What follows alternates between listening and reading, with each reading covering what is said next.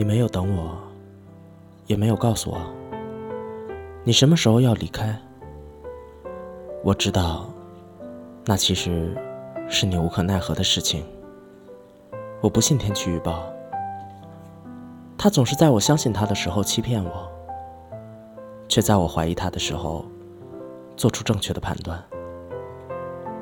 像昨天，他说会下雨，我带了伞，雨根本就没有来。像今天，他还是说会下雨，我不信了，没带伞，结果下雨了。所以，其实你就像天气预报一样，你没有办法每次都很准确的告诉我。在这座时间的岛屿里，你还能不能总是等我？你什么时候又要离开？你从什么时候开始会不再喜欢我？越来越对我感到厌倦？所以，我原谅你，我不怪你。感觉对我们太苛刻了。他要来的时候。我们怎么挡都挡不住。他要离开的时候，我们怎么抓也都抓不住。我有时候讨厌他，可是他却是我们与生俱来的。我们抗拒不了，我们臣服于他。我们骄傲的感觉，他藐视一切。他时刻在跟我们玩着惊喜。虽然大多时候，我们都是有惊无喜，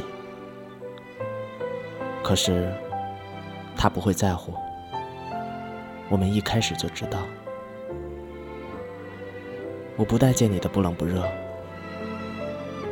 冬天洗澡用太阳能，越晚水温越低，打在手上是温暖的，冲在身上却是冷的。这不冷不热的水，像你，握在手心里，我以为是温暖；放在心里，才发觉还是不够温暖。怎么样都让我难受着，可是我没有办法说。像太晚，太阳能就会失效。像你，如果没有那么在乎我。就不会把太多的热情放在我的身上。红枣味道的牛奶和原味的牛奶，从来都不是不好喝的剩得多，从来都是因为不喜欢才被遗弃。喜欢能决定一切的，在有些时候，你觉得喜欢的时候，再苦涩都是美味；你觉得不喜欢的时候，再美味，都是苦涩。能让你难过的，都是你极其在乎的；能让你固执的，都是你怎样都抓不住的。你其实比任何人都明白。